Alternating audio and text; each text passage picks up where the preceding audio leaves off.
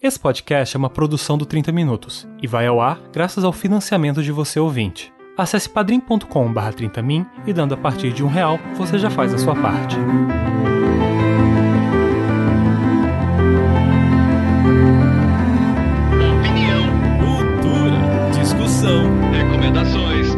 Literatura, curiosidades e muito mais. Está no ar mais um 30 minutos, sua meia hora alucinógena de literatura.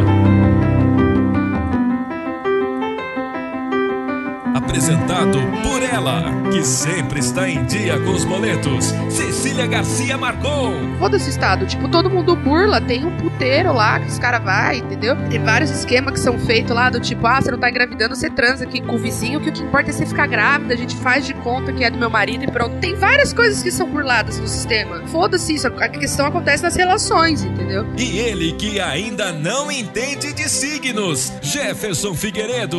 Ela faz várias citações a pessoas assim considerados ícones das suas áreas. Por exemplo, eu consegui pegar pelo menos umas seis citações de Marx e umas quatro de Freud, que ela tá, na verdade, debochando, ela joga como se fossem coisas conservadoras da Bíblia, mas na verdade são coisas do pensamento ocidental que compra como verdade. Por exemplo, uma que aparece muito e é a ideia de falta, de mulher é falta, que é uma ideia naquele pensamento do Freud lá. O menino tem o pintinho, a presença e a mulher é falta. E o seu editor favorito do 30 Minutos, Luiz Beber. faça uma lei para que você possa ser acusado de crimes que você cometeu no passado. Médicos que praticavam abortos vão pra forca, vão ser mortos, porque cometeu crime no passado e agora crimes retroativos também valem. Com a participação de uma convidada. Na nossa sociedade atual, quando a mulher faz isso, quando ela tenta se empoderar através do sexo e da exposição do corpo dela com a vontade dela, a gente vê aí o que aconteceu com a Anitta, né? E é claro, Desde o início da história, ela fica falando que ela tem que sobreviver porque ela quer achar a filha dela lá fora. Mas quando oferecem pra ela a chance dela ser um pouco feliz e a felicidade nessa história é no nível de o único desejo que ela quer em anos é ser abraçada à noite por alguém, quando dão isso pra ela, começa a ser muito mais plausível ela se agarrar aquilo ao máximo que ela puder do que ela tentar uma aventura que muito provavelmente não vai se realizar. comentários, jabás e conselhos amorosos. Agora, na sessão de recadinhos.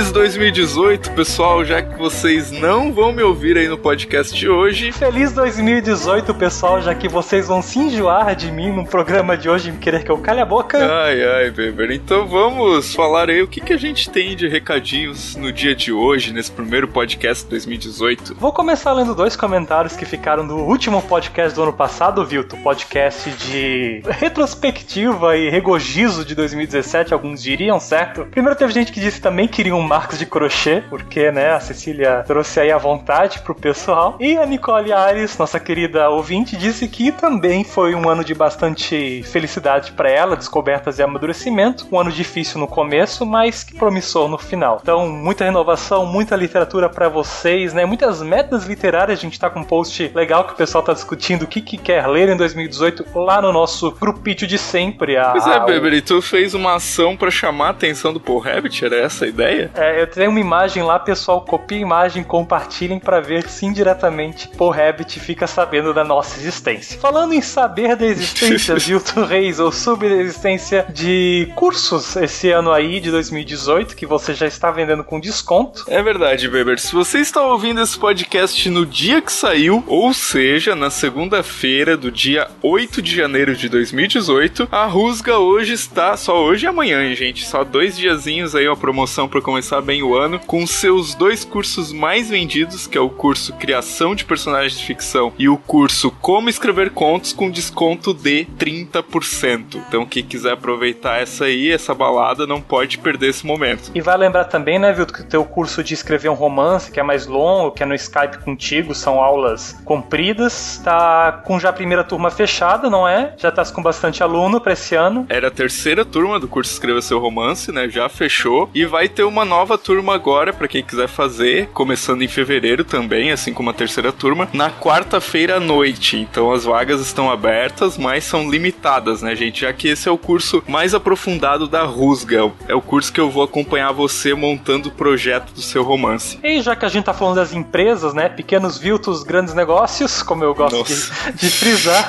Ah, uma novidade bem legal sobre os livros da Cecília e do Jefferson. É, acabou a campanha já no finalzinho do ano, né? Então os livros foram para a gráfica nesta semana. Ou seja, dentro de três semanas aí vocês devem estar recebendo seus exemplares da Cecília e do nosso José, também conhecido como Jefferson. E se você não participou da pré-venda, mas quer adquirir o livro em fevereiro também, logo depois, né, que os primeiros compradores terem os seus enviados, você vai poder comprar o livro da Cecília ou do Jefferson, né, respectivamente, A um Tubarão na Piscina de Cecília Garcia Marcon ou Tarja Preta, Meu Ano com Depressão de Jefferson Figueiredo. Ou Tudo Igual, só que ao contrário, né, bebê? tudo Igual, só que ao contrário. Físico, né, na loja da editora Knockout, ou então digital, que muita gente pediu, vai estar disponível pela Amazon. E a gente tem também nossos agradecimentos aos nossos patrões, aos nossos padrinhos, madrinhas e coisa arada. Ano passado eu fiquei sozinho aqui lamentando que gastamos uma bolada com o servidor pra este ano, mas felizmente o pessoal continua nos apoiando firme e forte, permite que a gente continue aí e o servidor está pago. Temos uma URL nova que é o 30minutos.com.br, como você deve ter visto aí. Então, muito obrigado, Ivone Mariano da Silva, Mara Porto, André Almeida de Oliveira, Gabriel Mate de Moura, Karine Toribo. Vocês são alguns dos nossos padrinhos que permitiram a gente estar aí full potencial em 2018. E se você quiser aproveitar essa deixa aí para começar 2018 ajudando o 30 Minutos, fazendo esse programa acontecer junto com a gente e também outros projetos que vão vir por aí, se vocês, né, acompanharam a gente em 2017, vocês já viram uma porrada de coisa que nós lançamos e agora 2018 promete muito mais. Então comece ajudando lá no Padrim, quem sabe como real. O importante é a gente poder também contar, claro, em primeiro lugar com vocês ouvindo o podcast, compartilhando com outras pessoas que também possam ouvir, mas se puderem ajudar financeiramente também, as pessoas agradecem as pessoas desse podcast. Espero que 2018 seja muito bom para vocês, pessoal. Espero que em 2018 possamos ter um presidente eleito pelo povo. E Vilto, Mandei fraldas, eu vou ter um bebê. É,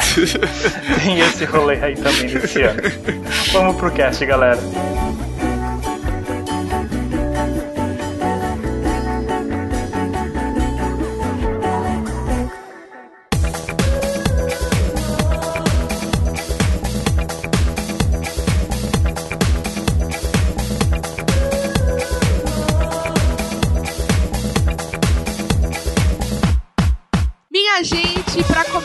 2018, o que, que a gente fez? Deu o golpe. Mentira, o Vilto agora só tá querendo saber de fralda, roupinha, macacão, é curso, entendeu? Ele só tá querendo saber de ser um empreendedor bem sucedido e um pai de família e agora ele não tem mais tempo pra gente, entendeu? E aí, o que que aconteceu? O Pepper jogou há 10 minutos atrás uma bomba na minha mão falou assim: Ó, Cília, quem vai rostear é você. Olha que bom, porque é assim que a coisa funciona nesse lugar. E aí eu virei e falei: pô, a bola é minha, então quem coordena essa porra hoje sou eu. Nós estamos aqui reunidos, não apenas eu, não apenas Jefferson, que tá sempre aqui, mas ele, Luiz Beber, também está no time hoje. E não somos apenas um trio, nem tampouco um quarteto, mas sim um quinteto. Nós estamos também com a J. Oliveira e a querida, fica por último, porque é minha companheira mulher, e neste cast faz todo sentido, Jana Bianchi. Acertei, né? Jana Bianchi, isso, acertei. Isso, isso.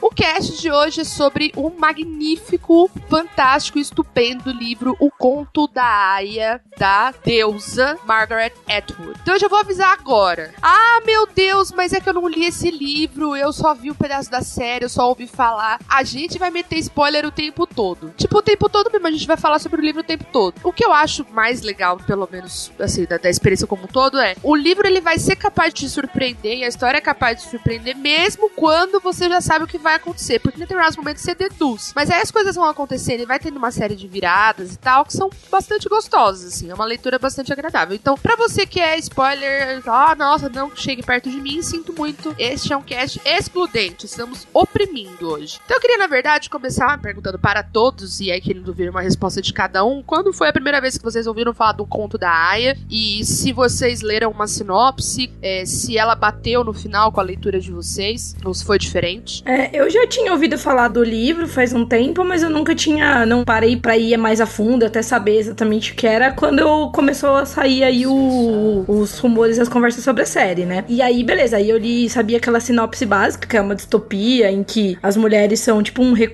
natural e tal, e fui ler o livro com sabendo disso, assim. Foi legal até eu ter lido é, agora de pouco sem ter visto a série, né? Eu li primeiro, porque tá, beleza, bateu ali as expectativas de premissa, mas eu achei que foi mais profundo e foi mais, não sei, mais impactante do que eu achei que ia ser, sabe? Foi, acho que superou as expectativas, assim, o livro. E você conseguiu ler rapidão, assim, não foi uma leitura arrastada para você? Não, nossa, eu li super rápido, eu li em, tipo, três, quatro dias, assim. E li sem sofrer, entendeu? Eu li foi, tipo, eu queria saber mesmo, para mim foi bem, foi uma leitura pesada, assim, não vou dizer que eu li, assim, nossa, vou sentar aqui e dar uma relaxada e ler um pouquinho desse livro.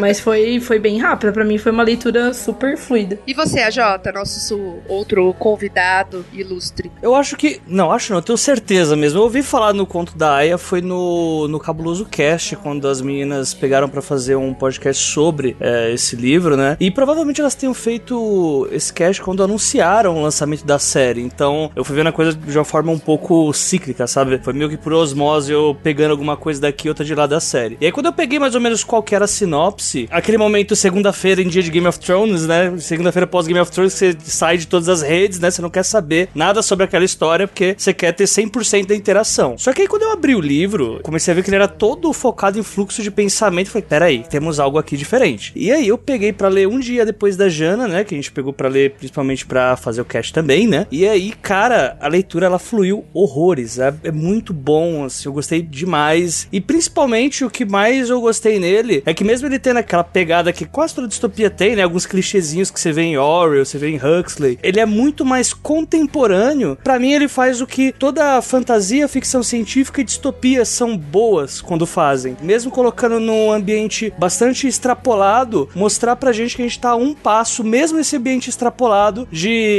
cair naquele universo, mesmo nas nossas condições atuais da nossa realidade. É bem plausível. Eu não achei nem extrapolado, pra ser bem sincera. Eu acho que é muito.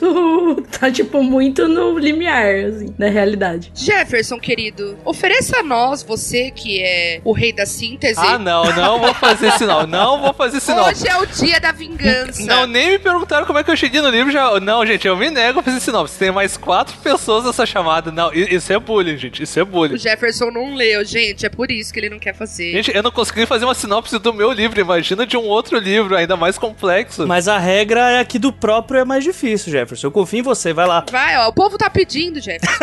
Tá, tudo bem. Era uma vez num, num lugar que é basicamente, eu acho que é a Nova Inglaterra dos Estados Unidos, pelo que ela narra. Uma nação, seria o antigo Estados Unidos, que aconteceu uma revolução religiosa. é qualquer religião? De que religião estamos falando? Agora, depois você não sabe porque eu não sei da sinopse. Eu já sou enrolado. Aí chega a Cecília, põe mais lenha na Não dá pra fogueira. falar. É cristão, cara. Eu desisto, eu desisto. Já me perdi na minha sinopse. Você é pisciano, você tá acostumado a ficar perdido, vai.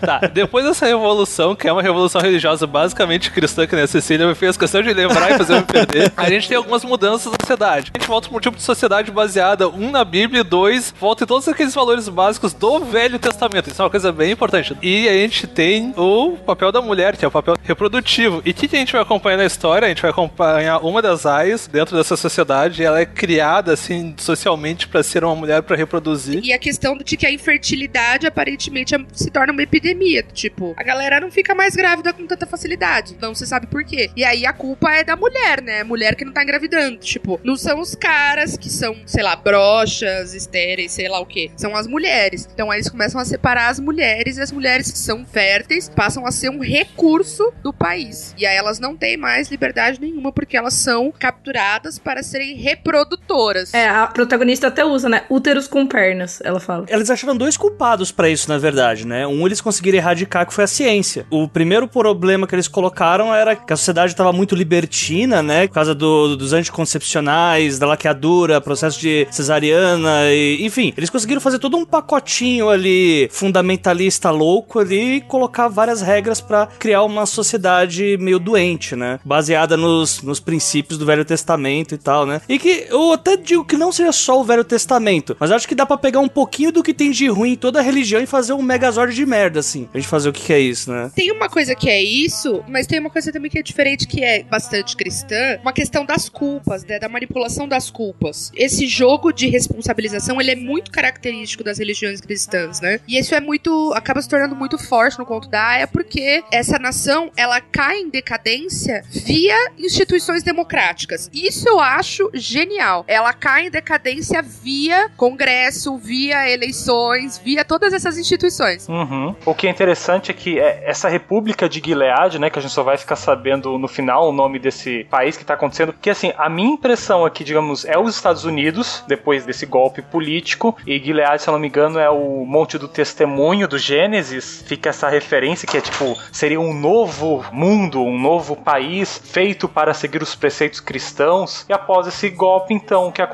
As mulheres lentamente vão perdendo seus direitos, os homens não se mexem, porque enquanto não atinge eles, eles o homem não vai fazer nada mesmo, que é uma hora que eu acho que o livro me arrepiou, que eu pensei, caralho, eu sou muito merda, se isso acontecesse na vida real, eu também seria o cuzão e não faria nada, sabe? Deixaria acontecer, porque enquanto não é comigo, tá tudo bem, e chegou o ponto que as mulheres passam a ser presas e separadas em castas para servir aos homens. É, na verdade elas não perdem nem tão lentamente, né? Os direitos. É um negócio meio súbito, assim. Tipo, de uma semana para outra. É, uma, numa semana ela é demitida, na outra ela não tem mais a conta no banco, tudo dela vai pro marido. Nossa, gente, aqui, essa sequência de perda de direito vai me dando uma aflição a hora que, ela, que elas todas perdem o emprego. Do tipo, não pode mais trabalhar. A cena na série ficou muito bem feita, porque ela passa essa tensão também. As galeras com uma armada, né? O chefe entrando, seguido por pessoas armadas, falando: Eu não tenho tempo para explicar, eu só preciso que todas as mulheres entendam que elas não estão mais trabalhando aqui e se retirem do escritório. Consegue traduzir bem o quanto isso que a Jana falou é verdade. Isso não, não é uma coisa lenta. E é exatamente por ser uma coisa do tipo: ó, a partir de amanhã você não trabalha, a partir de amanhã a sua conta no banco é do homem ao qual você pertence, que é o teu marido, ou teu pai, ou teu irmão mais velho e assim por diante, que talvez a coisa passe despercebida, entendeu? Aí tem até uma discussão entre a Moira, né, o marido da June e a June, que é aquela coisa do, o cara, você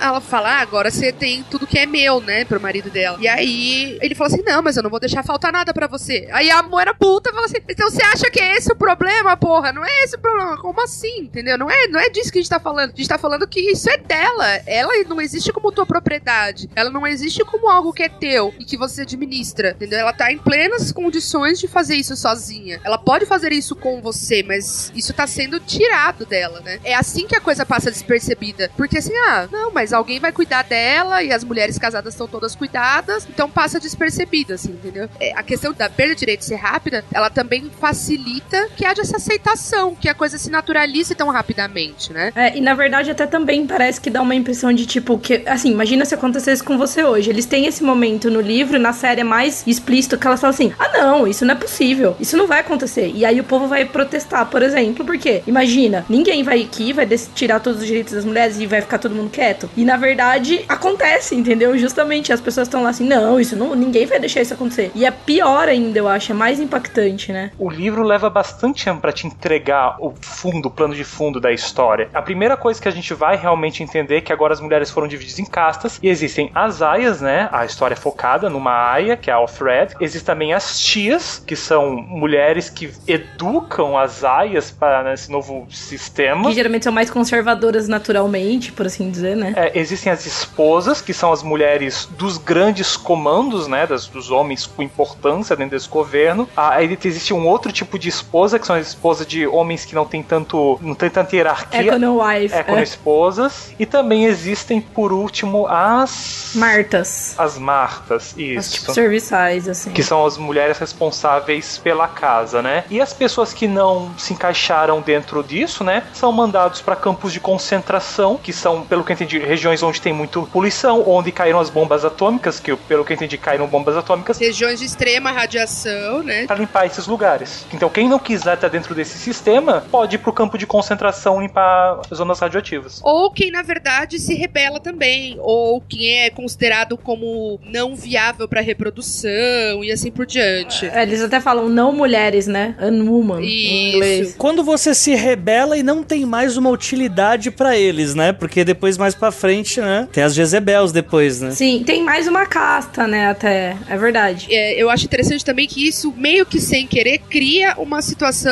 entre os grupos masculinos também. O Nick, ela se refere a ele, tipo, não, ele é tão insignificante que nem foi atribuída nenhuma mulher para ele. Nessa sociedade nova, havia a aceitação de um homem que simplesmente trabalhasse, não tivesse filhos e tal. O que não era aceito era o contrário. Então, a gente vê que a mulher, na verdade, ela passa a ser administrada como água, petróleo, é, minério. Eu acho que como boi mesmo, né? Como gado. É que o, o gado tem uma característica dele ser, sei lá, tipo, um fazendeiro tem X cabeças de gado, percebe? A água de um país, ela é, assim como concessão de televisão e tal, em teoria é propriedade nacional, entende? É propriedade da nação. Tanto que as mulheres, elas são redistribuídas pelas casas. Sim, elas são uma propriedade estatal mesmo, né? Isso quer dizer. Isso, elas são estatais. Por isso que eu comparei com petróleo, minério, água. Perfeito. Elas são a commodity aí, né? Do mundo da E Gilead. Co- É. Nossa, commodity é um nome horrível pra falar pra esse caso, né? Tipo. É, mas, mas no caso cai bem também, não se sinta mal, assim. Uma coisa sim importante. Tipo, eu vou eu queria falar que era a pergunta que a Cecília fez antes, ela não fez pra mim, eu tô vendo que ela tá me excluindo. Que é o seguinte: eu li o livro duas vezes. Eu li a primeira vez há muito tempo atrás. Eu li antes de entrar na faculdade, acho que foi um dos últimos livros, inclusive, que eu li lá em 2010, antes de começar na letras. E eu reli ele agora, essa semana, pra fazer o cast. E eu percebi uma coisa que quando eu li a primeira vez, como era faz muito tempo, faz oito anos, que eu não sabia colocar em palavras, mas que dessa vez eu consegui, sabe, tipo, assim como a Cecília, passei por um curso de letras tu aprende a, a ver algumas coisas. Ah, uma das coisas que eu achei muito engraçada, e depois a gente vai falar lá do fim, porque eu acho que é onde ela amarra isso muito bem, é a ideia de como ela trabalha com construir e desconstruir ideias. O principal é, tipo, por exemplo, a gente vê, e isso é uma coisa que eu não sei se vocês perceberam, quem leu, depois quiser colocar nos comentários, foi, mas a gente vê a reprodução de várias coisas que estão acontecendo ali, por exemplo, naquela sociedade lá do Gerard, ah, que já aconteciam antes, mas de outra forma. Uma das formas que eu acho muito engraçado que ela põe isso, e eu não sei se algum de vocês deve ter notado ou não, ela faz várias citações a pessoas assim considerados ícones das suas áreas. Por exemplo, eu consegui pegar pelo menos umas seis citações de Marx e umas quatro de Freud, que ela tá, na verdade, debochando, ela joga como se fossem coisas da Bíblia e ultra conservadoras da Bíblia, mas na verdade são coisas do pensamento ocidental, compra como verdade. Por exemplo, uma que aparece muito, e não sei se vocês quiserem ler depois procurar, é a ideia de falta, que mulher é falta, que é uma ideia naquele pensamento do Freud lá, o menino tem o pintinho, a presença, e a mulher é falta. Eu acho que existe uma coisa de zombar até da própria intelectualidade, assim. Nada nos salvará dessa situação, a menos que haja uma outra coisa que não é intelectual e não é científica que entra em jogo, que é voltar à retomada de olhar as pessoas como pessoas. Isso é uma construção. Olhar pessoas como pessoas e olhar homens e mulheres como pessoas iguais e assim por diante é uma construção muito longa, de séculos, de milênios até. Não adianta você invocar nenhum grande pensador agora, não adianta você jogar nenhum card na mesa, não adianta você jogar nenhum grande cientista, Nobel, porra nenhuma, nada vai resolver. Nada. O que vai resolver são as pessoas. Eu acho que até bem Foucaultiano nesse sentido, porque é o poder que tá nas relações e que tá ramificado numa teia, que não tá centralizado no Estado. Tipo, foda-se o Estado, foda-se o Estado. Tipo, todo mundo burla, tem um puteiro lá que os caras vai, entendeu? Tem vários esquemas que são feitos lá do tipo, ah, você não tá engravidando, você transa aqui com o vizinho, que o que importa é você ficar grávida, a gente faz de conta que é do meu marido e pronto. Tem várias coisas que são burladas no sistema. Foda-se isso, a, a questão acontece nas relações, entendeu? Então, tipo, é meio quase como se ela tivesse, pra mim, debochando da ideia, dessa coisa iluminista de que é o conhecimento que vai salvar, entendeu? De que é a, a lucidez e tal. Toda essa ideia, ela tá morta. No livro ela tá morta. Isso que a falou é verdade, mas eu acho que tem outra coisa que talvez seja mais. que é o ponto, eu acho que é importante. Dessa vez ficou bem claro pra mim que é o seguinte: a estrutura é essa que a gente fala, que a gente vê como absurdo. Ela sempre teve dada, na verdade. E ela dá várias pistas disso durante o livro. E isso pra mim é uma coisa que me chama muita atenção. Até porque é uma coisa que eu estudo que é a coisa da linguagem e de como foi a Ceci Ojana que falou a ideia de que, por exemplo, ah, o marido, ah, eu vou cuidar de ti, não sei o que, quando passa o dinheiro. Porque isso é algo que já tá dado na sociedade e é algo que já tá sempre construído e já tá ali, entendeu? Sempre foi assim de alguma forma. E é uma ideia que sempre permeou a sociedade. Então, acho que é por isso que ela debocha muito disso. E isso também passa muito pelo discurso, assim, na fala geral do que, é o pensamento e tal. E uma das coisas que a gente também vê muito é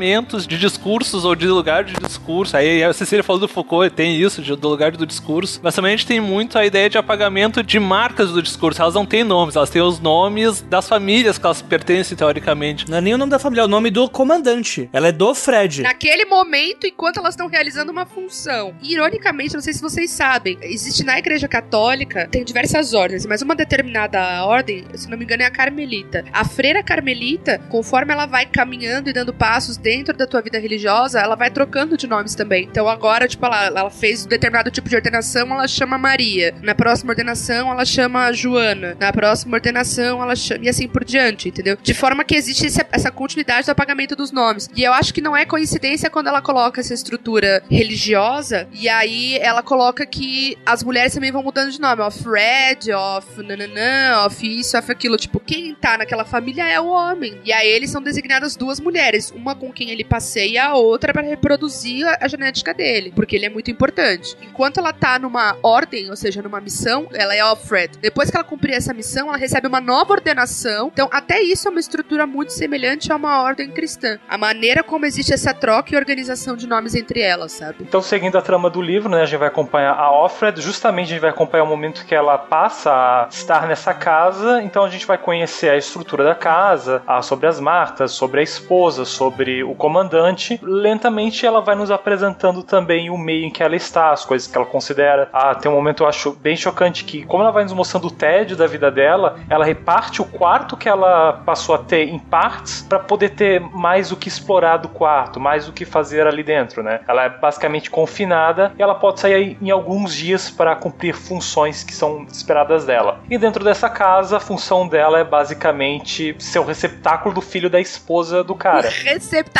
foi uma excelente palavra. Não vai ser um filho dela. Quando ela tiver o bebê, o bebê passa a ser da esposa. Ela até participa de um nascimento, a outra aia nem tem o direito de encostar na criança. Quem encosta na criança é a mãe. Aí agora a gente entrou, quem encosta na criança é a mãe. É a mãe. Baseando-se em uma citação, uma frase da Bíblia, eles dizem não. Então, se a mulher estiver ah, segurando as mãos da aia dela junto na cama, ela é que é a mãe da criança. Quando eu li esse livro a primeira vez e eu li a cerimônia, eu fiquei com tanta vergonha que eu fui pegar o livro uns dois dias depois. Porque eu falei, gente, que vergonha. Você imagina, tipo, a mulher do cara tá ali em cima, segurando você. Você tá com as pernocas abertas, assim. E aí o cara tá lá, vestidão. Que constrangimento. É, Então tem essa cerimônia que é o único momento onde pode ter sexo entre os dois, que a esposa tá junto, né? Em que no caso, na loucura lá religiosa, a criança vai ser da esposa e não da aia. Gente, é bizarro. Eu não conseguia contemplar como ia ser na série. E ainda tem uma questão do tipo, a Aya tem que ficar deitada lá um pouco, porque é mais fácil de engravidar e tal. Gente, aquilo é horrível. Mais constrangedor só aquele primeiro episódio do Black Mirror. E olha lá, viu? Tá, tá pau a pau. É, Essa, esse,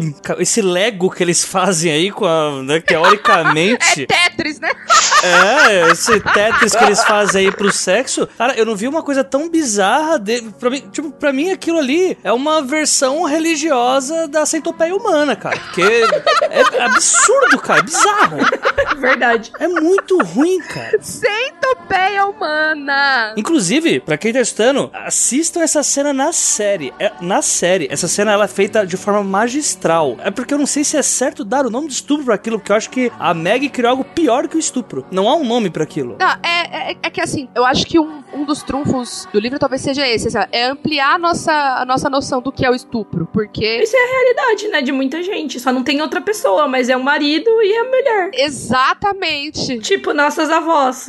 Ela é alguém que não quer transar com aquele cara. Se vocês pararem pra pensar, pra quem é mulher lê isso, a gente vai falar assim, cara, isso não parece uma novidade pra mim. Uma mulher transando com um cara sem querer estar transando com ele. E aí não parece que é estupro, porque esse cara não tá batendo nela, esse cara não tá agredindo ela, esse cara não tá ferindo ela. Pelo menos não de propósito. Inclusive, ele faz todo um esforço pra fazer uma cena e ser muito gentil e muito delicado pra ver se Deus abençoa ele e ele finalmente consegue ter um filho, né? E entre parênteses é consentido, né? Tipo, tanto quanto a mulher que casa com 15 anos, né? Tipo, Tem uma aparência de consentimento, não é? Porque quem que não gostaria de ser o receptáculo de um filho, né? Enfim. Afinal, porque senão daqui a pouco ela vai morrer se ela não for, né? A real é essa, ela, ela está numa pena de morte. Pra mulher, essa cena do fazer sexo sem estar com vontade, apenas porque existe um jogo de poder numa relação e você precisa cumprir aquilo, isso não é nenhuma novidade, entendeu? Só que ela coloca isso numa situação tão bizarra que aí chama atenção até dos homens. Do tipo, nossa, mano, que bizarro. Até parece que eu queria transar com uma mina assim, com a minha mulher olhando, você acha? Falando umas palavras da Bíblia antes, aí todo mundo sentar junto. E aí fica todo mundo de roupa, com umas roupas estranhas. Nossa, nada a ver. Então ela coloca isso num cenário grotesco, mas a situação em si, quando a gente vai descamando, ela é basicamente o que já acontece. E é por isso que dói tanto, porque a gente começa a pensar assim, bom, minha avó teve, igual a Jana falou, minha avó teve, sei lá, 18 filhos. Cara, duvido, né, que não era uma coisa muito semelhante ao que acontece numa cerimônia.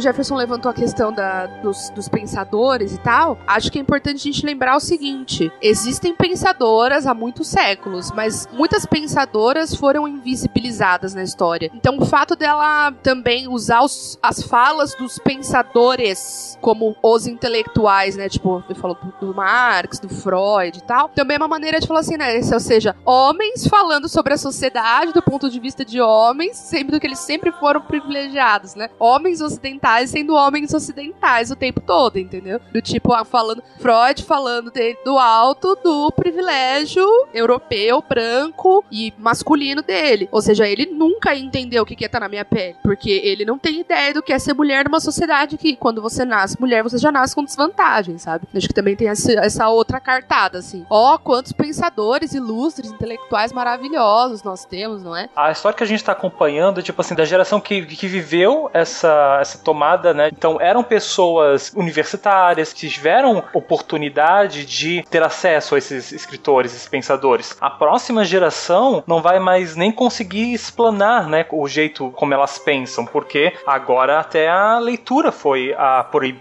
para as mulheres. Nesse momento a gente tá com uma personagem que, apesar dos apesares, ela ainda consegue analisar a situação em que ela se encontra. E isso é o interessante, porque é, nossa, como a Offred é cínica. Eu acho que eu nunca li uma história de um ponto de vista de um personagem tão cínico quanto ela. Quando a, o livro vai avançando, então ela vai estar tá nessa situação em que ela tem que engravidar, que ela é obrigada a engravidar, a gente descobre que o velho lá não, que é, que é broxa, não dá conta, aí a esposa diz, não, tenta ali com o motorista que, eu, que tem meu, meu perdão, todo mundo está fazendo isso, é a nova moda. a nova moda, cara. É, a nova moda é engravidar com motorista. Cara, eu não consigo culpar ela quando ela passa a ter mais é, inconsensuais com motorista, porque isso é uma válvula de escape para ela. Porque naquela sociedade tem uma válvula de escape já é uma salvação. Que não seja se matar também, né? Foi a maior porcaria que deram pra ela, né? Porque ali deram esperança pra ela. Querendo ou não, desde o início da história, ela fica falando que ela tem que sobreviver porque ela quer achar a filha dela lá fora e achar também o ex-marido e tal. Mas mesmo assim, você vê que em alguns capítulos ela já tá meio que, ah, é muito difícil. Ah, não sei se minha filha tá mais lá. Mas quando oferecem para ela a chance dela ser um pouco feliz e a felicidade nesse, nessa história no nível de único desejo que ela quer em anos é ser abraçada à noite por alguém, tipo, transar alguma vez na vida dela sendo tocada, é quando dão isso pra ela, começa a ser muito mais plausível ela se agarrar aquilo o máximo que ela puder do que ela tentar uma aventura que muito provavelmente não vai se realizar, né? Não vai ter o tesouro que ela quer no fim. E aí tu vê o quão real essa protagonista é. Ninguém aqui é, sei lá, o salvador do mundo, vai ser a revolucion... o revolucionário, né? A não ser a Cês, que já é revolucionária de, de berço, mas. Até caiu o copo lá da Ceci lá, ó.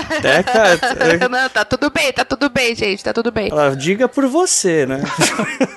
Também tem outra coisa. Tem a coisa é, metafórica, romântica do ó, você querer um abraço, um carinho, um contato, de ser a janelinha da esperança, mas tem uma outra coisa, meu bem, que é a retomada desse corpo pra ela, que ela dá pra quem ela quer, entendeu? O Nick também é um pauzinho amigo só, entendeu? Ele também pode ser só isso. É mais do que isso, é uma retomada de uma liberdade do tipo, olha, eu tô tendo que dar pra quem eu não quero, não é? Estou tendo que distribuir conforme sou ordenado. Então, já que é assim, então agora também vai descer pra quem eu quiser e eu quero ver o que, que vão fazer. Agora que até a patroa já liberou, então tá liberado mesmo. Tô encoberta, show de bola. E é engraçado como ela fica em êxtase a partir disso, né? A, a descrição dela, nada mais ao redor dela, tudo fica opaco. Porque ela tá em tão êxtase de ter esse direito, essa reconquista dela. Acho que foi a vitória, a grande vitória dela no livro. No livro todo, ela tá lutando para pequenas conquistas. Então, numa conversa, é um jogo de poder entre as mulheres. Até quando ela começa a se encontrar às escondidas para conversar e jogar. É, como é que é? Palavras. Scribbles. No meu livro tava mesh mesh, mas é Scrabbles, né? Palavra, aquele negócio de palavras. É tipo palavra cruzada. Você ganha letrinhas, você vai montando palavras e ganhando pontos e pegando letras e assim por diante. Que já é um negócio, né? Porque mulheres não deveriam ser capazes de ler e ela tá jogando um jogo de fazer palavras, né? Então tem esses vários toques no livro de ironia, digamos assim. Mas o, a grande vitória dela é quando ela tem essa retomada, porque todas aquelas pequenas vitórias ainda colocam ela na mão de alguém. Quando ela tem uma decisão que parte dela, é que ela tá dizendo para que ela veio. Não, isso assim é bizarro porque na nossa sociedade atual, quando a mulher faz isso, quando ela tenta se empoderar através do sexo e da disposição do corpo dela com a vontade dela, a gente vê aí o que aconteceu com a Anitta, né? Saiu uma matéria da BBC sobre gordofobia, falando com várias pessoas que lideram movimentos de militância e tal, para desassociar a pessoa gorda da pessoa doente, da pessoa que só vai ser feliz quando emagrecer, da pessoa que é feia, né? Enfim, de todo o sofrimento que isso causa na vida de muitas pessoas. E aí o Danilo Gentili primeiro compartilhou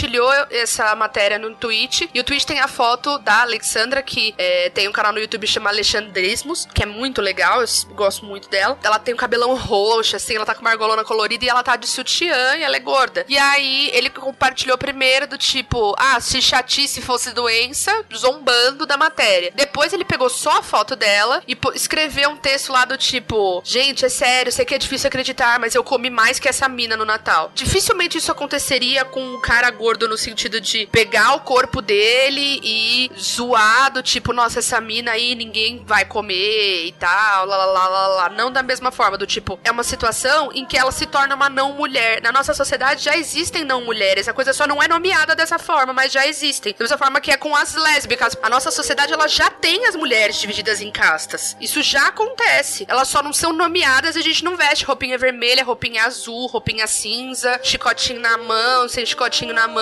roupa de campo de concentração. Mas a gente já tá nesses lugares. Isso já existe. Isso já é uma realidade, entendeu?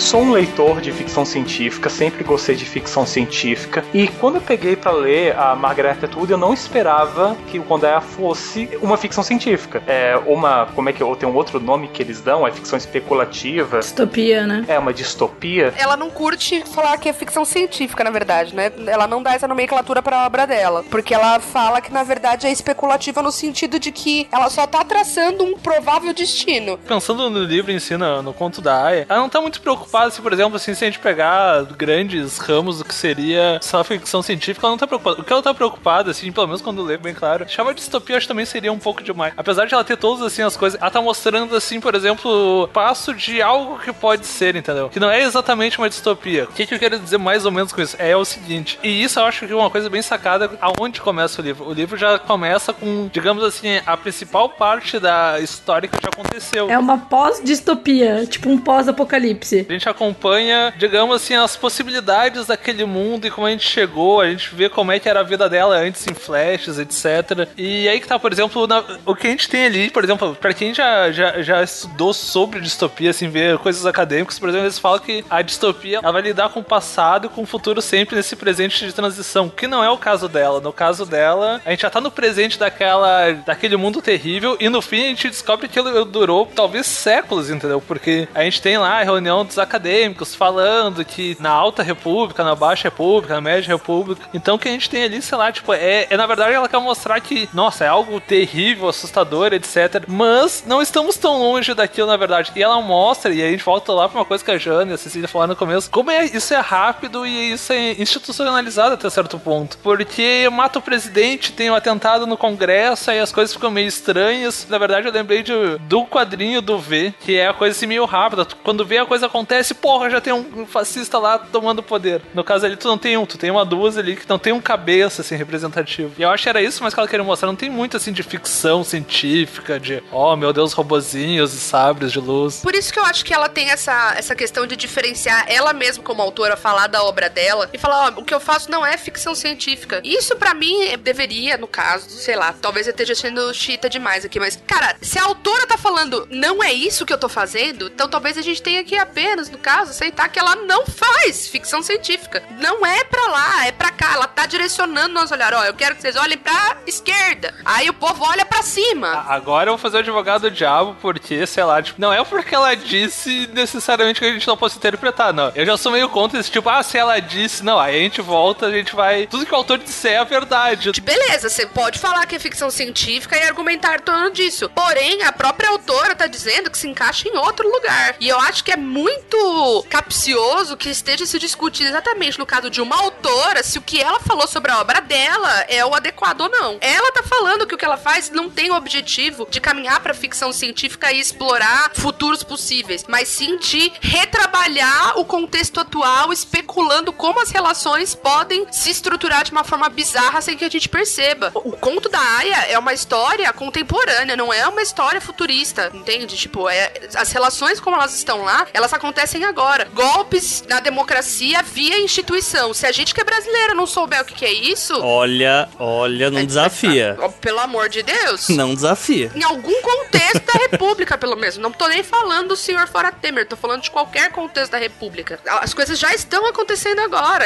As, as instituições estão tomadas, as relações entre homens e mulheres seguem as, as mesmas coisas, as mulheres seguem sendo empurradas para um lugar doméstico. É muito difícil, e a Jana vai saber do que eu tô falando, é muito difícil ser uma mulher de mais de 25 anos de idade e não ter que dar satisfação do porquê você não pariu ainda. E estamos em 2017. Provavelmente é uma pergunta que a minha avó teria que ter respondido se ela já não tivesse um filho com a minha idade, entendeu? A gente passou gerações e gerações e quantos séculos ainda, e se a gente volta lá na obra da Jane Austen, se a gente volta lá no, na Mary Wollstonecraft, nos 1700, a gente vê escritos de mulheres falando que elas são cobradas o porquê elas não têm filho. Então, a obra dela não é sobre futuro, entendeu? Tipo... É, é muito estranho, às vezes, para mim, falar que ela é muito contemporânea e que ela é muito do passado. Porque os temas que ela aborda são temas praticamente que é, estão ali dentro do ser humano como criatura mesmo, né? A nós, como sociedade, desde o início dos tempos. Ocidental, né? Em alguns pontos, nem até o oriental, né? Principalmente quando a gente vai falar da questão do machismo, da xenofobia, dessa cultura do nós contra eles e diversos outros temas que ela se aprofunda na história, né? Eles vão rodando na, na história da. Na, na história, na macro história aí do nosso mundo, né? E a gente vê isso principalmente lá no começo do livro, quando uma das tias começa a explicar para elas que a, todo aquele período, século XIX, século XX, foi só uma vírgula na história e que foi um pecado, vai, pós a Idade Média, né? A gente coloca que a, a, o que tava na Idade Média era o que era o certo, né? E depois tiveram um período de pecado e tal, e agora eles estavam voltando a sociedade para onde ela deveria realmente estar, né? Que é no controle absoluto, com as leis e os bons costumes, é, com a lei de Hammurabi do Antigo Testamento. É, o retorno, isso que eu falava, o retorno ao que era,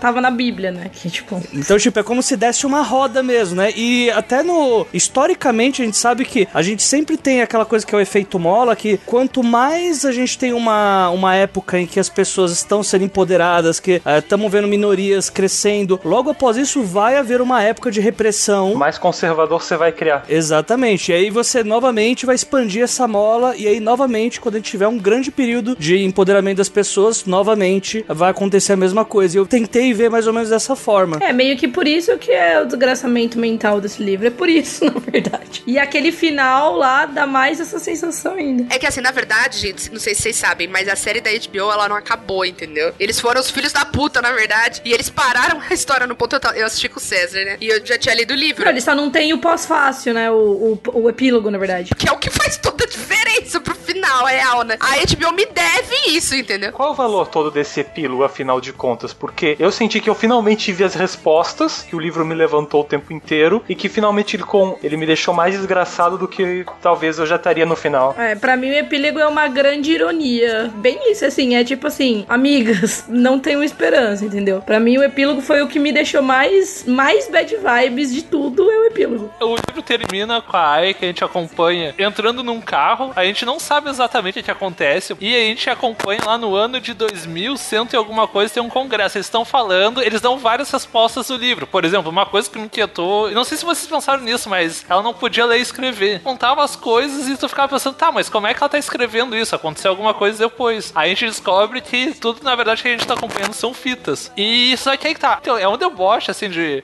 de toda a construção que ela faz, porque sociedade onde a mulher é, é puxada para baixo ao extremo. E o que a gente tem? A gente tem uma conferência que eles estão mais preocupados com a veracidade, fato em si, de tudo que ela narra, etc. Mesmo que eles tenham um aporte teórico, histórico, sabendo que aquela república aconteceu ou acontece ainda. E é meio assim, ah, a gente tem o um jantar ali, não se preocupe, a gente vai jantar, a gente não vai falar muito dessa bosta. Aqui. Eles meio que tratam como a gente trata o Império Romano hoje em dia, né? Tipo, é só história, aconteceu. Não vamos julgar muito a pessoa daquele tempo porque era outro tempo. É pior, é pior. É pior, porque não é. Ele trata como assim. É, é igual a galera que nega o holocausto, na boa. É, isso. É, não era tão ruim, entendeu? Ah, isso é viagem. É, ou a galera que fala aqui no Brasil, e aí agora, foda-se também. Ah, no tempo da ditadura era melhor. É claro, não é? Não foi o teu filho que foi jogado no mar e você nunca mais viu o corpo? É claro que era maravilhoso. Não foi a tua filha que o Ustra colocou um rato na vagina para torturar? É claro que foi maravilhoso. É que eles até falam isso no livro, né? Eles falam no livro que eles queriam fazer o mundo melhor, mas que melhor não é melhor para todo mundo. Sempre tem alguém que vai estar tá pior, entendeu? Porque se você quer,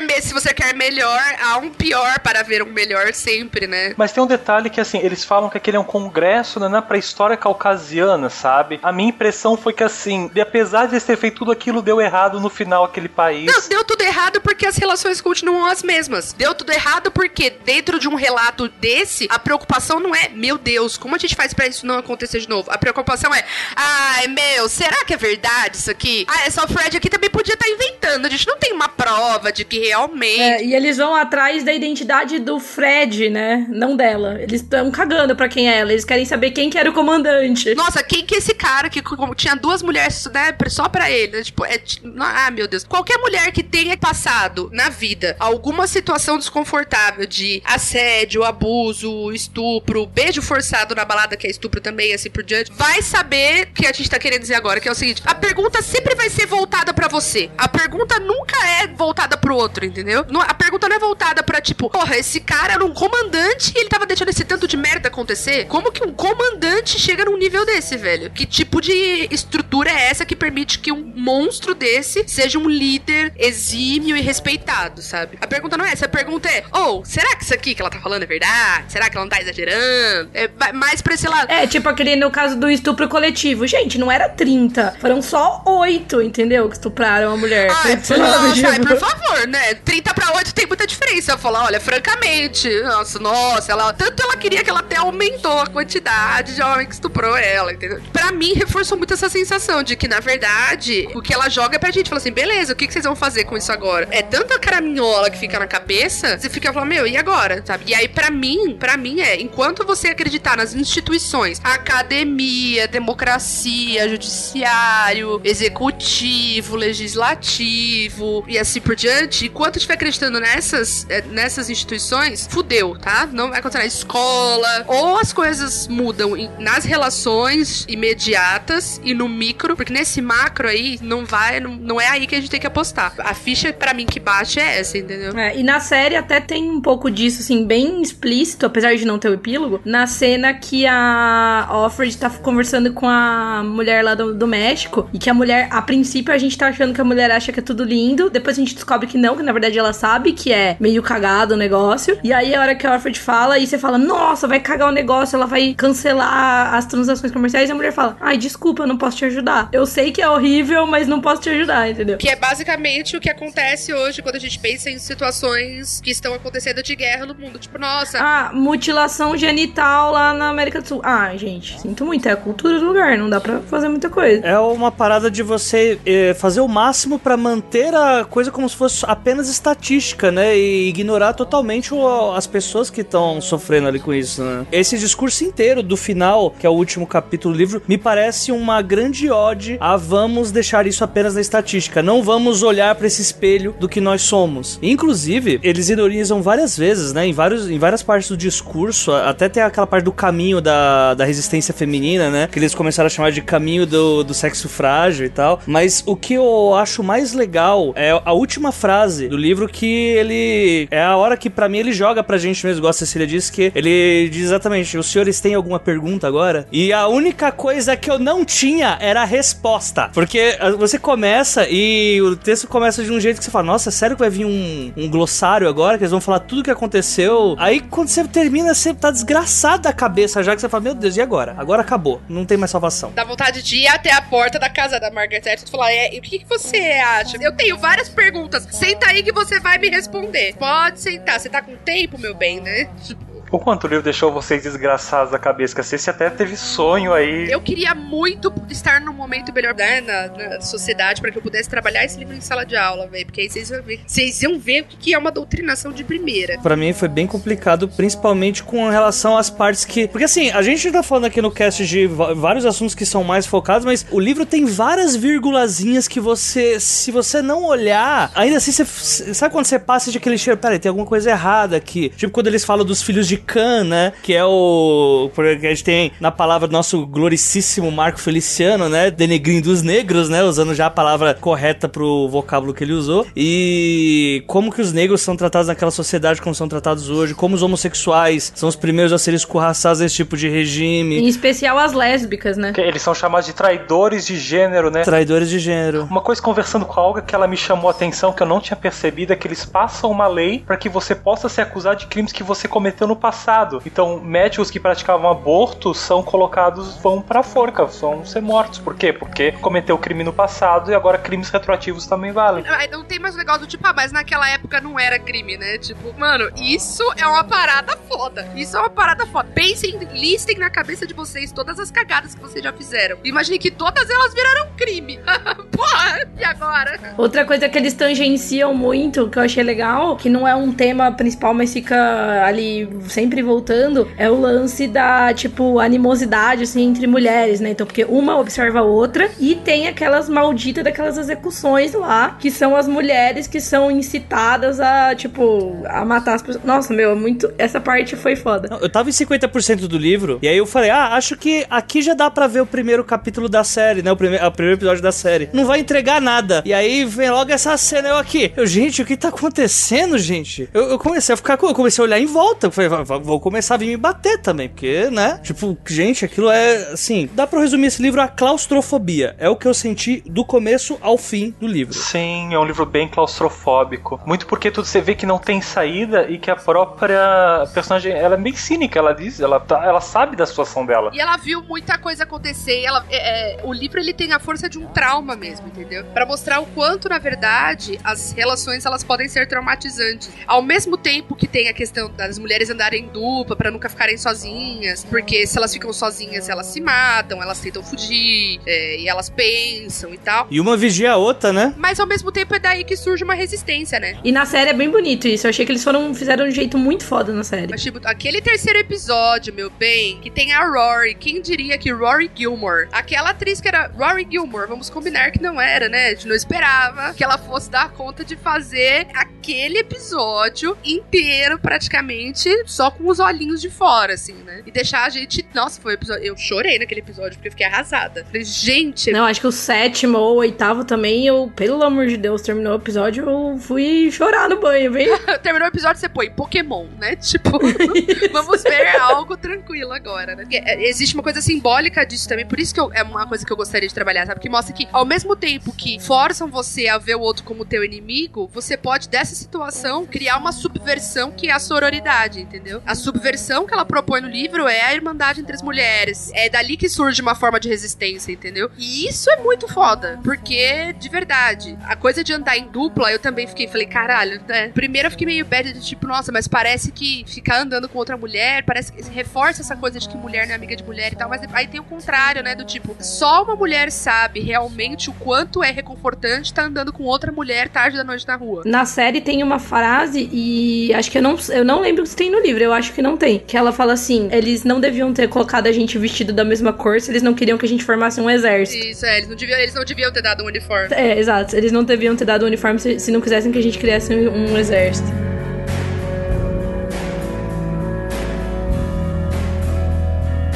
Nothing's gonna hurt you, baby.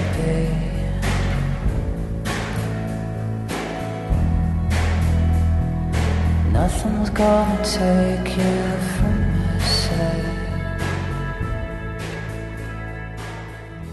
Beber, sobre a nossa aposta. Conte para as pessoas qual foi a nossa aposta. A, a gente apostou que eu ia assistir a série e que se eu maratonasse, se eu visse a série inteira, Ceci ia ganhar o livro em capa dura de mim. É, só que o Beber é uma pessoa horrível que não maratona as coisas, gente. Vocês sabiam? Temos um podre do Beber agora. Todo mundo tem defeitos até o Beber. O Beber não maratona. É, eu não consigo assistir série. Eu sou ruim com série, ainda mais no formato Netflix que existe hoje, né? Eu, enfim, mas eu não consegui maratonar a série. Eu cogitei ver a série, mas quando eu comecei e vi que ela tinha narração em off da própria off, eu disse: "Espera, tem alguma coisa aí que eu tô perdendo". Aí eu maratonei o livro porque o livro, eu li o livro em quatro dias. Você fugiu da aposta, não valeu. Não valeu, que absurdo, gente. Gente, eu, Mas- vou- eu quero processar o Beber. Eu acredito que vai levar algum tempo pra eu conseguir ver a série, porque a porrada foi tão forte. Toda vergonha alheia. Foi, ver- eu senti uma porrada de vergonha alheia, todas aquelas cenas de sexo. Imagina gráfico. Nossa, é tanta vergonha alheia. Não é? Ai, gente, eu vou demorar anos pra me recuperar disso. Não, e em termos de a- serem coisas gráficas, que serem, assim, mais impactantes e tal, eles conseguiram inventar umas crueldades mais cruéis no, no- na série. Eu fiquei impressionada, cara. Eu falei, como eles conseguiram, sabe? Vou dar chance pra série, mas eu vou precisar ter um tempo de respirar. Eu acredito que a Cecília venceu, porque acredito que eu maratonei alguma coisa, foi o livro. Que, tipo, é, é um level a mais, né? Que ver série é mais tranquilo, mas ler livro tão rápido assim não, não me vejo fazendo também. É, embora a série não seja a minha especialidade, gente, me perdoem. Tá aí, sobre a aposta, ficamos como? Ah, ficamos, sei lá, ficamos aí, os ouvintes, os ouvintes decidem, quem é que Você é venceu? um cara de pau, Luiz. Luiz Henrique. Eu não acredito, Luiz Henrique, que você tá fazendo isso. O nome dele é Luiz Henrique, tá, gente? Não é Beber, todo cu, igual a gente chama, não. Luiz Henrique. Os, os ouvintes decidem quem é que venceu aí, se a Cecília venceu a aposta. Ah, gente, por favor, por favor. dessa. O Beber tá se recusando. Ó, eu acho que a Cecília devia ganhar o livro, tá? Isso é sororidade. Ah, uhul! Aqui, ó, dá o braço aqui. Ai, a irmã. Eu ia falar que a Ceci tinha que dar o livro pro Beber. Você ia falar, mas você não falou, né? Então pronto, a gente desconsiderou. Esse, esse livro tem que dar de presente pra um homem, mas como o Beber já falou que tá com vergonha, então ele que tem que dar pra você. Dá pra um homem também e a capa dura pra Cecília. Eu acho que você pode dar o e-book digital maravilhoso, lindo, pra Janice. E aí você, pra mim, é um capa dura premium com autógrafo da Margaret Com Atwood. verniz localizado. Nossa, e assim, ó, gotículas de lágrima sua lendo o livro, entendeu? É o mínimo que eu espero. E eu quero amanhã na minha casa, inclusive. Te vira com o correio no fim do ano.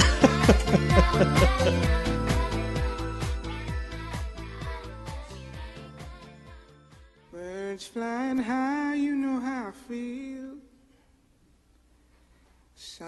the sky, you know how I feel. Breeze drifting on by, you know how I feel. It's a new dawn, it's a new day. It's a new life for me, yeah. It's a new dawn, it's a new day. It's a new life for me. Ooh, ooh, ooh, ooh. And I'm feeling good.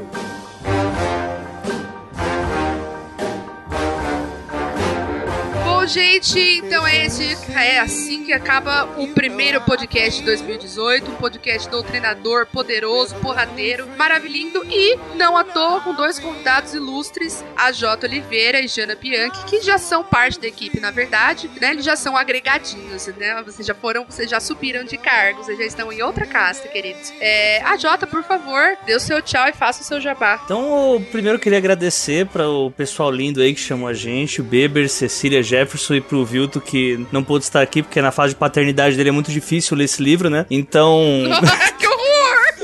Então fica com o agradecimento. Sempre, sempre escutei o 30 minutos e começar a fazer parte aí da equipe é tipo muito legal mesmo. Então, e principalmente com o podcast agora, né? Falar desse tema, falar desse livro depois de chorar no banho é magnífico assim. E Jabá, gente, eu sou host de um dos podcasts aqui da rede, né? Que é o podcast Desafio X Máquina, onde eu e a Jana aqui fazemos aí, convidamos alguns autores para fazermos o outline de uma história no improviso, só com ICs que vocês mandam pra gente. Então todo episódio tem uma coisa super nova, tem muita desavença, tem briga pela- pelas próprias ideias, concordâncias pra caramba e principalmente o que a Jana chama de efeito brainstorming. É uma experiência muito gostosa e eu convido todo mundo aí que escuta a participar lá com a gente. Vou fazer só esse jabá mesmo, porque eu do Doce Trabalhos normalmente eu já faço por lá mesmo, então fica aí pra vocês isso daí. Muito obrigado mesmo, gente, ter- por ter deixado a gente aparecer aqui. Obrigada a você por ter se prontificado a ler o livro só pra participar do cast. Meu Deus, é muita emoção. Que sacrifício foi, né? Que sacrifício foi.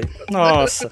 Jana, você também deu tchau pros ouvintes e faça seu super hiper jabá. Meu jabazinho. Bom, eu também queria agradecer, uma por participar aqui do 30 Minutos, mas também queria agradecer por vocês terem me feito ler o livro no finzinho do ano aí, porque eu ele tava na minha lista, mas era aquele livro, não sei, acho que até inconscientemente eu tava meio que, ai, tipo, não sei se eu estou preparada, e foi tipo pular na piscina, li o livro de uma vez, adorei. Então, meu jabá aí o AJ já fez, então eu tô participando também junto com ele do Desafio Ex Máquina, e eu também sou co-host de um outro podcast de escrita, que é o Curta Ficção. É, nós somos tipo baby podcast ainda, mas a gente tá indo agora pro 33º episódio. E eu também sou autora, eu tenho um livro publicado pela editora Dami Blanche, que é o Lobo de Rua. Que eu acho que é um dos melhores produções literárias nacional de ficção. Como é que é que se chama? É ficção que se passa na cidade? É. Fantasia urbana. Que livro, Jana? Que livro? Eu tô em choque. Eu não esperava menos de uma autora, não é? Você não esperava menos, não esperava menos. Eu digo que entra nas minhas leituras do ano, só perdeu um pouco de espaço por causa do conto da Aya. Então, Nossa, agora. Obrigado. É que você não viu ela escrevendo fantasia rural. Aí você vai pagar um pau. Você vai... Não tem um episódio de podcast que o, que o AJ não me zoa pela fantasia rural. É, acho que é tipo o seu alemão batata. é o fantasia rural dela. Jefferson, só pra gente finalizar, fale aí pros nossos queridos ouvintes o que você gostaria que eles comentassem a respeito do assunto. Nada, é isso. Não adianta, não adianta responder falando, amor. A gente não tá te ouvindo. Tá, acho que meu microfone tá com problema. Alô? Ixi. É, hoje. Jefferson Figueiredo está ditando é o microfone. Fui silenciado. É isso, era esse o objetivo, entendeu? Foi tudo planejado. Vocês se despeçam rápido aí que vocês são os próximos. Vocês, nossa, vocês, pis- vocês piscaram, o filtro não tá aqui, agora pá, o Jefferson. Olha, não queria dizer nada, mas eu venci. Isso significa, Luiz Weber, que eu estou aguardando o livro na minha casa. ele, ele tenta- tá tentando falar loucamente pra me responder ali. Bom, pessoal, é, nos comentários deixem também o que vocês acharam do cast. Quem assistiu a série fala da série, quem leu o livro fala do livro, quem viu os dois comenta dos dois, o que, que achou. Comentem também, eu vou abrir uma enquete. Eu faço questão de ter uma enquete pra que o Beber não fuja da sua responsabilidade de honrar com as suas apostas. A gente tem que dar uma lição nesse Blumenauense sem vergonha. Né, A Ceci insistiu em ter mais dois paulistas aqui, né, pra tirar esse poder, né, do sul. Tá silenciando os blumenauenses, rio-grandenses. Eu falei que eu o golpe. Isso, e digo mais, uma campineira. A gente dá várias voltas junto aqui, ó. A Jana já fez. Você acha que ela veio aqui fazer oficina na minha casa? A gente tava arquitetando o golpe, meu bem. Não é? Vocês- são muito lentos. Exatamente. E eu digo mais, quero encerrar com a seguinte frase: A revolução será feminina ou não será? Nossa. Beijos, queridos. E feliz 2018. Push me aside.